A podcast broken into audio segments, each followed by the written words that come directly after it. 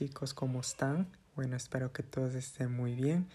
Eh, les doy la bienvenida a este nuevo capítulo del podcast que estamos creando.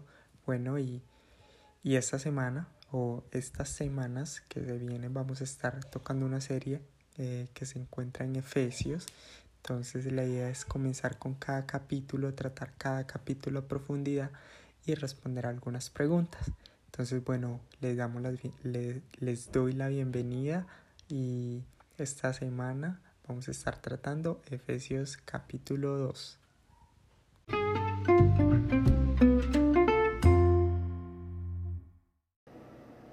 Bueno, entonces Efesios 2, eh, del 1 hasta el 22. Vamos a estar tratando un poquito sobre Efesios, ¿cierto? Así que John, tú, a ti te corresponde la parte desde el versículo 19 hasta el versículo 22. Sebas, eh, de nuevo desde el 11 hasta el 18. Y yo voy a estar leyendo la parte del versículo 1 hasta el versículo 10. Y dice de la siguiente manera. Antes ustedes estaban muertos a causa de su desobediencia y muchos y sus muchos pecados vivían en pecado, igual que el resto de la gente, obedeciendo al diablo, el líder de los poderes del mundo invisible, quien es el espíritu que actúa en el corazón de los que se niegan a obedecer a Dios. Todos vivíamos así en el pasado, siguiendo los deseos de nuestras pasiones e inclinaciones de nuestra naturaleza pecaminosa. Por nuestra propia naturaleza éramos objeto del enojo de Dios igual que todos los demás. Pero Dios es rico en misericordia y nos amó tanto que a pesar de que estábamos muertos por causa de nuestro pecado, Dios nos dio vida cuando levantó a Cristo de los muertos. Es solo por la gracia de Dios que ustedes han sido salvados pues nos levantó de los muertos junto con Cristo y nos sentó con Él en lugares celestiales, porque estamos unidos a Cristo Jesús. De modo que en los tiempos futuros Dios puede ponernos como ejemplo de la increíble riqueza de la gracia y la bondad que nos tuvo, como se ve en todo lo que ha hecho por nosotros que estamos unidos a Cristo Jesús. Dios los salvó por su gracia cuando creyeron. Ustedes no tienen ningún mérito en eso. Es un regalo de Dios. La salvación no es un premio por las cosas buenas que hayamos hecho. Así que ninguno de nosotros puede jactarse de ser salvo, pues somos la obra maestra de Dios. Él nos creó de nuevo en Cristo Jesús a fin de que hagamos las cosas buenas que preparó para nosotros tiempo atrás. Bueno, la pregunta del millón y yo creo que ya todos se la deben de saber. ¿Qué piensan acerca del pasaje? ¿Cuál es el punto principal en el cual se está enfocando Pablo enseñándole a los efesios? Bueno, yo creo que eso es algo que nosotros como cristianos tenemos muy, como muy claro esto y yo creo que el punto principal es que somos salvos por gracia, no por mérito. Eso es lo que dice. Exacto, eso dice. John, ¿qué, qué, nos puedes eh, dar a conocer un poquito acerca de, de este pasaje? ¿Qué entendiste?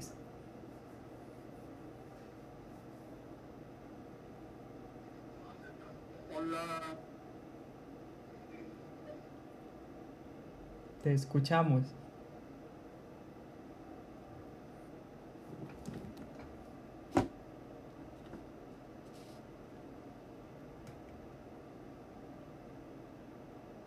Quedamos ahí, John. No te logramos escuchar nada. Haz una señal, por favor, si sigues allí. Bueno, creo que, que tenemos, que tenemos, que tenemos allí conexión. Sí, aquí ya nos escribe que la conversación está muy entrecortada. Creo que... Mm, dice que el internet está malo, sí. De alguna u otra forma lo sabíamos. Bueno, sigamos leyendo. Y bueno, algo, algo, algo que llama la atención y se, se dieron cuenta en el pasaje que leímos es el hecho de que cuando Pablo comienza a hablarle esto a los efesios, se nota algo muy peculiar y es que él dice, estamos unidos a Cristo. Estamos unidos a Cristo. Y si notan esa, esa frase, se encuentra muy repetida en este, casi que, casi que en todos los versículos uno se encuentra, estamos unidos a Cristo, ¿cierto? Dios nos levantó junto con Cristo, estamos junto con Cristo, estamos junto con Cristo en lugares celestiales porque estamos ligados, mejor dicho, pegados a Cristo. Y eso es algo de tener en cuenta, algo que debemos de, de tener allí fijo un cristiano o un seguidor de Jesús es aquel que está junto con Cristo. Esa es nuestra identidad. Cuando decimos somos cristianos, estamos diciendo Cristo mora en nuestros corazones, ¿cierto? El Espíritu Santo mora en nosotros, Él es nuestra guía y a la vez estamos junto con Cristo porque somos y pertenecemos a Cristo algo que me llama la atención es el hecho de que Pablo, bueno, en el punto de el versículo 4, ¿cierto? Que dice que nos dio vida cuando levantó a Cristo de los muertos. Dios nos dio vida cuando levantó a Cristo de los muertos. Y uno dice, pero, pero ¿cómo así? ¿Cómo así que Dios nos dio vida desde ese entonces? Desde ese entonces tenemos vida. Y Pablo, cuando, cuando nos retrocedemos un poquito, nos da a conocer de que verdaderamente nosotros no vivíamos.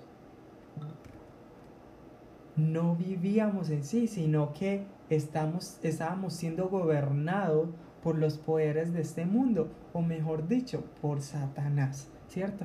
Que es el, el líder de todos los poderes que gobiernan el mundo y el mundo invisible, dice Pablo. Algo, algo interesante. Por ejemplo, en el griego esto significa que obedece al líder del poder del aire. Muy peculiar, pero eso nos dice el griego. Eh, la traducción eh, NPV, nueva traducción viviente, nos dice que el líder de los poderes del mundo invisible, ¿cierto? Mucha, un poquito semejanza con lo que decía el griego al, referirse al líder, de, al líder del poder del aire, ¿cierto? El aire es algo que tú no ves, pero que sabes que existe, ¿cierto? Igual sabemos que existe un mundo invisible que no podemos palpar, ¿cierto?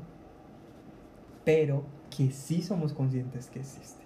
Entonces vemos, vemos esa, esa primera claridad que comienza Pablo diciendo, nosotros éramos esto, esto, esto y esto, pero en el versículo 4 es donde él introduce y dice, pero Dios es tan rico en misericordia. O sea, el hecho de que, de que leamos esa parte nos debe emocionar. Cuando, cuando nos encontramos con esa parte allí, pero Dios es tan rico en misericordia, eso quiere decir de que hubo una esperanza. ¿Cierto? Y él continúa y nos dice, y nos amó tanto. O sea, imagínense esto a Pablo, Pablo escribiendo la carta a los Efesios.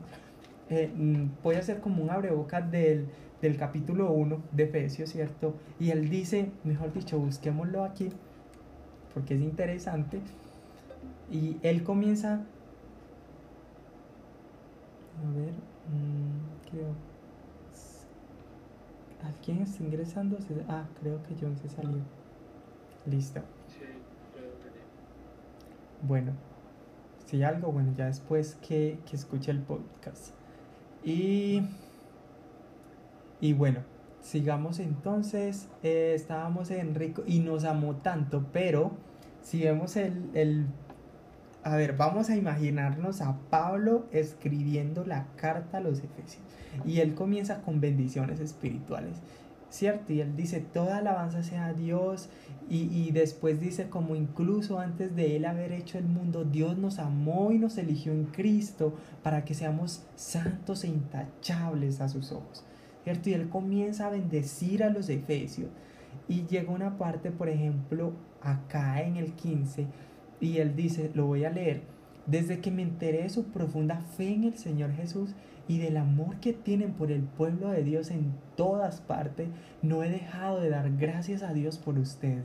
Los recuerdo constante en mis oraciones y le pido a Dios, el glorioso Padre de nuestro Señor Jesucristo, que les dé sabiduría espiritual y percepción para que crezcan en el conocimiento de Dios.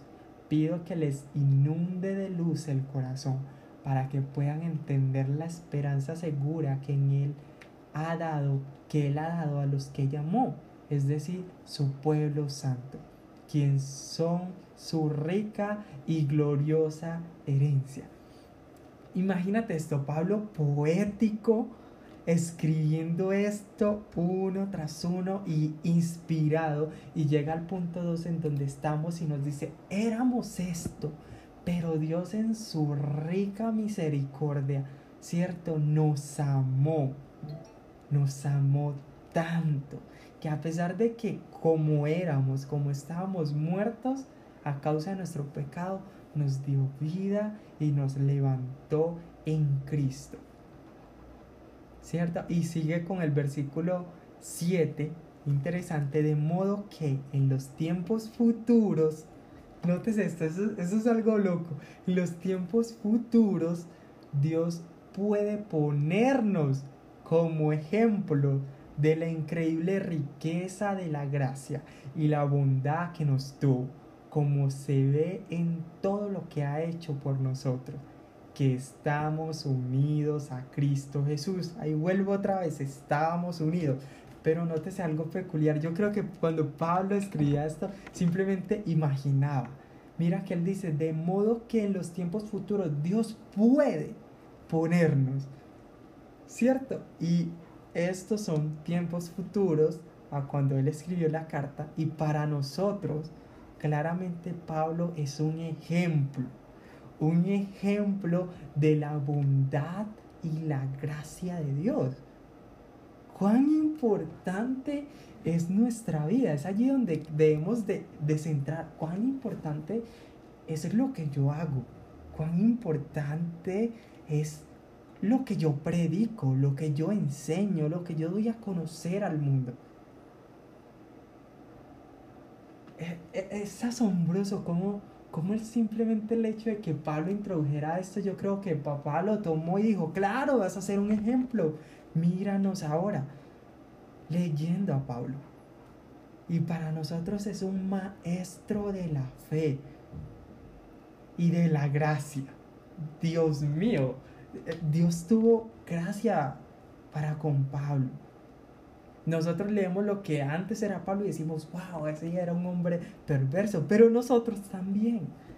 Nosotros somos perversos. Yo creo que este punto es un llamado, un llamado que nos hace Pablo y, y, y, es eso, porque Él nos dice, ya Dios nos levantó junto con Cristo, nos sentó junto con Cristo en lugares celestiales, porque estamos unidos a Cristo, ¿cierto? Y, y termina diciendo, de tal modo, de tal modo, de tal manera, que Dios puede cogerte a ti de ejemplo para mostrarle a otro su bondad y su misericordia por todo lo que Él ha hecho por nosotros. ¿Por qué? Porque estamos unidos a Cristo. Todo lo que nos ha dicho Pablo hasta ahora es que Él nos amó tanto que Cristo murió por nosotros y resucitamos junto con Cristo, vivimos con Cristo porque estamos unidos a Cristo. que estamos sentados en lugares celestiales porque estamos unidos a Cristo. Que Dios nos puede tomar como ejemplo para otros creyentes, para el mundo, porque estamos unidos a Cristo.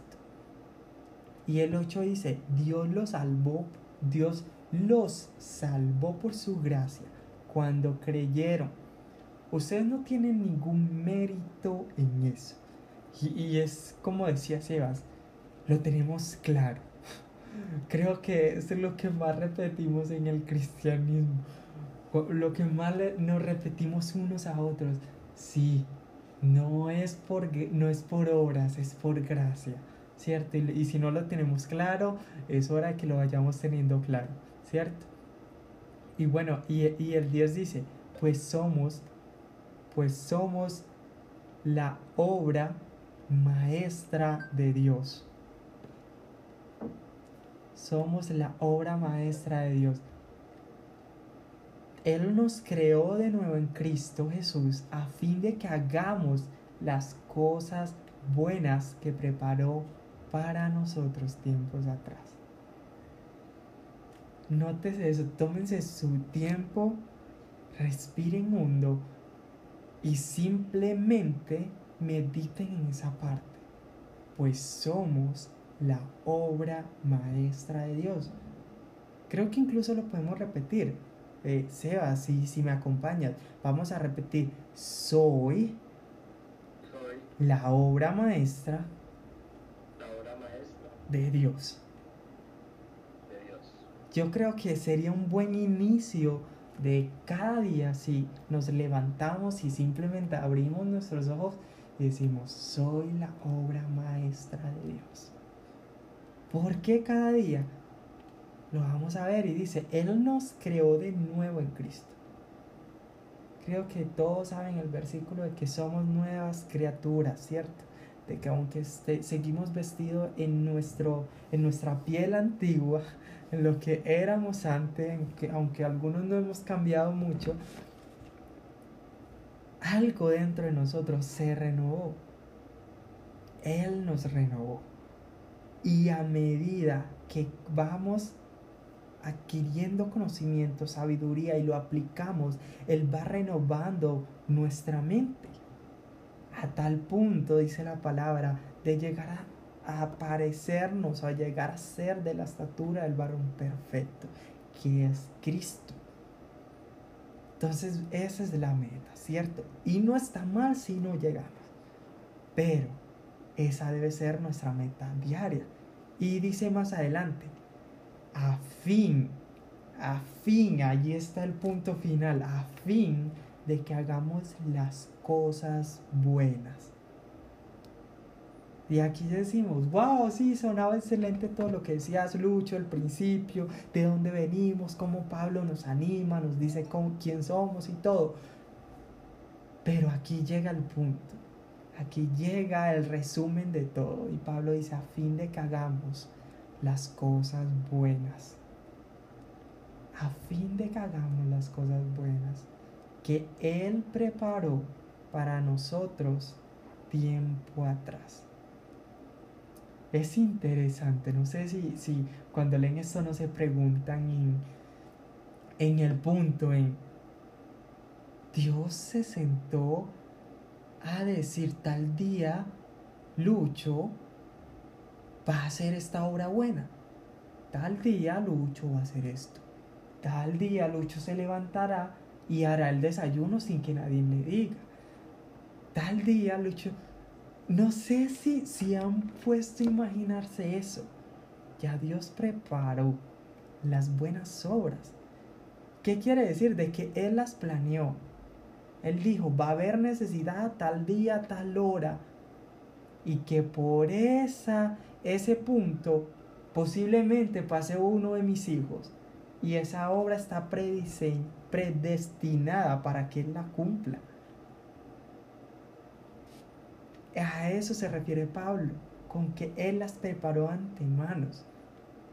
¿Qué quiere decir? De que el mundo pasa por necesidad y, y yo creo que no, no es muy de, por decirlo así, muy raro pensar o, o ya no es tan, tan, ay, qué cosa, ¿cierto?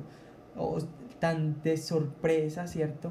Por lo que está pasando en el mundo. Vemos que el mundo pasa por tribulaciones, pasa por angustia, dolores, persecución, muerte, calamidades, pandemias, todo esto.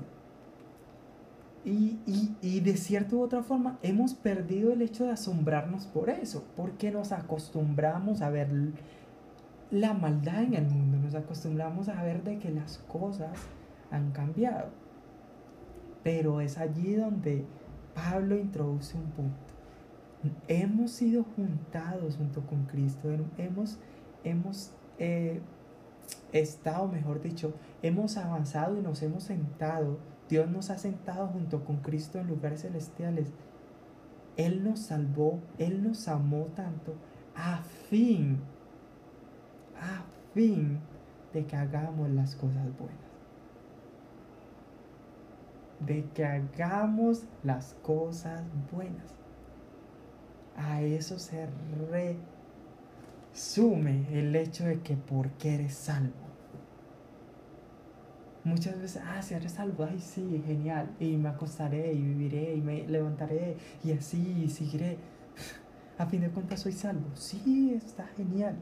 Nadie te quitará tu salvación. Perfecto, eres un cristiano, estás salvo, ya Dios te salvó, Él lo prometió. Pero el objetivo es cumplir, hacer las buenas obras.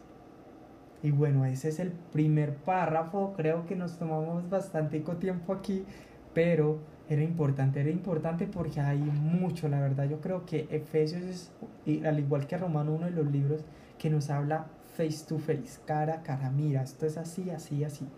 Entonces, bueno, seguimos con el versículo 11. Sebas, porfa. Listo, dice así. No olviden que ustedes, los gentiles, antes estaban excluidos. Eran llamados paganos incircuncisos por los judíos, quienes estaban orgullosos de la circuncisión. Aun cuando esta práctica solo afectaba su cuerpo, no su corazón en esos tiempos ustedes vivían apartados de Cristo. No se les permitía ser ciudadanos de Israel y no conocían las promesas del pacto que Dios había hecho con ellos. Ustedes vivían en un mundo sin Dios y sin esperanza, pero ahora han sido unidos a Cristo Jesús. Antes estaban muy lejos de Dios, pero ahora fueron acercados por medio de la sangre de Cristo, pues Cristo mismo nos ha traído la paz. Él unió a judíos y a gentiles en un solo pueblo cuando por medio de su cuerpo en la cruz derribó el muro de hostilidad que nos separaba. Lo logró al poner fin al sistema de leyes y de mandamientos, de mandamientos y de ordenanzas. Hizo la paz entre judíos y gentiles al crear de los dos grupos un nuevo pueblo en él Cristo reconcilió a, ambos grupos con Dios en un solo cuerpo por medio de la muerte en la cruz y la hostilidad que había entre nosotros quedó destruida. Cristo les trajo la buena noticia de paz, tanto ustedes los gentiles que estaban lejos de él como a los judíos que estaban cerca. Ahora todos podemos tener acceso al Padre por medio del mismo Espíritu Santo, gracias a lo que Cristo hizo, por nosotros. ¿Qué te parece, Sebas? ¿Qué, logras identificar allí en el párrafo? A mí, a mí me gustó mucho y sobre todo hay un versículo que creo que es el 14 que dice, pues Cristo nos ha traído paz él unió a judíos y a gentiles en un solo pueblo. Pues eso, eso me, llamó mucho la atención. Es como que ya no existe distinción, por decirlo así. Él nos incluyó a todos en un grupo y ese grupo es que somos hijos. Yo creo que eso es lo más importante. Que ya no es de dónde venimos, sino por Él es que vamos hacia allá.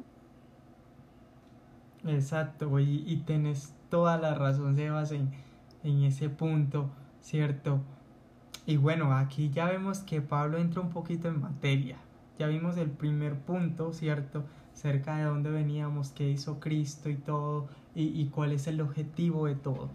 Pero aquí ya Pablo entra en materia y le habla a los efesios, ¿cierto? Directamente. Vemos que en sí los efesios eh, no eran judíos, claro está, ¿cierto? No, no procedían de la descendencia, por decirlo así, de Abraham por sangre, la línea de sangre, ¿cierto? Pero gracias a Cristo, eh, Él dice, no olviden ustedes los gentiles, antes estaban excluidos. Él nos aclara eso y nos dice, hey, nunca olviden eso. Nunca olviden que ustedes eran el pueblo al cual estaban, el cual estaba lejos de Dios, ¿cierto? Porque no hacían parte en sí, o mejor dicho, no hacían parte en sí de la línea de sangre Abraham, ¿cierto? A la cual pertenecía la promesa, pero vemos de que la promesa se extendía mucho más en otros pasajes. Eran llamados paganos incircuncisos. ¿cierto? Ya sabemos que la incircuncisión es el método el cual se le hacían a los varones judíos, ¿cierto? Que fue la señal que, que Dios le dio a Abraham para, la, para su descendencia, ¿cierto? Y él nos dice, aun cuando esa práctica solo, está, solo afectaba a su cuerpo, no su corazón. Importante eso. En esos tiempos ustedes vivían apartados de Cristo. Ahí no lo vuelve a dejar claro otra vez Pablo. Dice, más adelante dice, ustedes vivían en un mundo sin Dios y sin esperanza. Yo quiero tocar ese punto porque, porque yo, yo creo que a todos, todos los que estamos siguiendo a Cristo y los que vamos poco a poco, aunque cometemos errores, eh, vemos de que el mundo es eso. El mundo no nos da esperanza. Los que hemos experimentado qué es el mundo sabemos de que el mundo no nos da una esperanza viva, sino al contrario nos las quita. El mundo se ha vuelto tan violento en ese punto. ¿Cierto? Y eso es lo que Pablo nos, nos dice acá. Nos dice que vivíamos en un mundo en el cual no teníamos esperanza. Pero ahora han sido unidos a Cristo Jesús. Como nos lo habló al principio. Creo que esa parte está muy, pero muy clara, ¿cierto? Dice el 14, que fue el que leyó Sebas, pues Cristo mismo nos ha traído la paz, ¿cierto? Y, y, allí está el punto de que decía Sebas, el hecho de que judíos y gentiles ahora están como un solo pueblo delante de Dios. Ya no hay divisiones, ya todos dos se reúnen en, en voz de una sola persona, ¿cierto? A través de una sola persona y es a través de Cristo. Y, y dice, hizo la paz entre judíos y gentiles al crear de los dos grupos uno nuevo un nuevo pueblo en él. Eh, notes ese punto, ese punto es importante. Él dice, judíos y gentiles, ¿cierto? Dos grupos y uno nuevo y un nuevo pueblo de él. De él. Cuando dice de él, quiere decir que extrajo de los dos. Por eso Yo creo que Pablo muchas veces lo dice, aunque ustedes, se lo dice incluso a los judíos, aunque ustedes dicen ser judíos porque, o mejor dicho, dicen ser salvos porque son la descendencia judía o descendencia de Abraham, no es así, ¿cierto? Incluso Jesús también una vez lo dijo, eh, eh, creo que era cuando estaba con los fariseos, le dijo manaje de ¿cierto? Ustedes se creen porque, porque son, son descendencia de Abraham, pero aún Dios puede de, eh, levantar descendencia de Abraham aún de las mismas piedras. Entonces vemos ese punto de que él dice, de los dos pueblos Cristo hizo uno nuevo, uno nuevo en él, ¿cierto? Entonces es bueno eso, es bueno aclarar ese punto. Cristo reconcilió a ambos grupos con Dios en un solo cuerpo por medio de su muerte en la cruz. Cristo le trajo buenas noticias de paz tanto a ustedes, los gentiles que estaban lejos, claro está, como a los judíos que estaban cerca, ¿cierto? Y, y, el hecho, y yo creo que a veces suena como un poquito feo, como que, ah, ¿cómo así? O sea que ellos sí estaban cerca y nosotros estábamos lejos, pero si ellos son humanos también, ellos eran aún más pecadores que nosotros, ¿cierto? Ellos conocían la verdad y, y todo eso, pero de cierta u otra forma estaban más cerca de Dios, porque conocían su ley, conocían qué era lo bueno, qué era lo malo, ¿cierto? Predicaban, iban al templo, ofrendaban, todo lo que Dios había dicho en la ley. Así que de cierta u otra forma estaban más cerca de Dios. Por el contrario, los, nosotros los gentiles estábamos un poco más lejos, no conocíamos acerca de nada, acerca de, de eso. Incluso creo que todo Israel siempre se enfrentaba con los gentiles, por eso los gentiles adorábamos otros dioses, ¿cierto? Y todo este punto que ya es historia, ¿cierto? Entonces, bueno, vemos ese, ese punto y dice el punto final, el 18. Ahora todos podemos tener acceso al Padre por medio del mismo Espíritu Santo, gracias a lo que Cristo hizo por nosotros. Así que ahora tenemos acceso. Primero, eh, Dios, eh, eh, Pablo nos dice, somos unidos a Cristo a fin de que hagamos las buenas obras acá termina diciendo, ahora podemos acceder al Padre, ahora no simplemente puedes hacer buenas obras, sino que ahora puedes acceder al Padre por medio del Espíritu Santo. Gracias a quién? A Cristo, que lo hizo por nosotros. Entonces, bueno, sigamos con el versículo 19, que es la última parte, y dice, así que ahora ustedes los gentiles ya no son unos desconocidos ni extranjeros, son ciudadanos juntos, junto con todo el pueblo santo de Dios. Son miembros de la familia de Dios. Bueno, creo que todos conocemos ese punto, el hecho de, de ser de la familia de Dios y creo que debemos sentirnos en casa. Juntos construimos su casa la cual está edificada sobre el fundamento de los apóstoles, los profetas, y la piedra principal es Cristo Jesús mismo. Estamos cuidadosamente unidos en Él y vamos formando un templo santo para el Señor. Por medio de Él, ustedes, los gentiles, también llegan a formar parte de esa morada donde Dios vive mediante su espíritu. Y vemos ese, ese versículo 24 y dice, estamos cuidadosamente unidos a Él. Cuidadosamente unidos. Sebas, ¿qué piensas de, de ese, esa, esa palabra allí?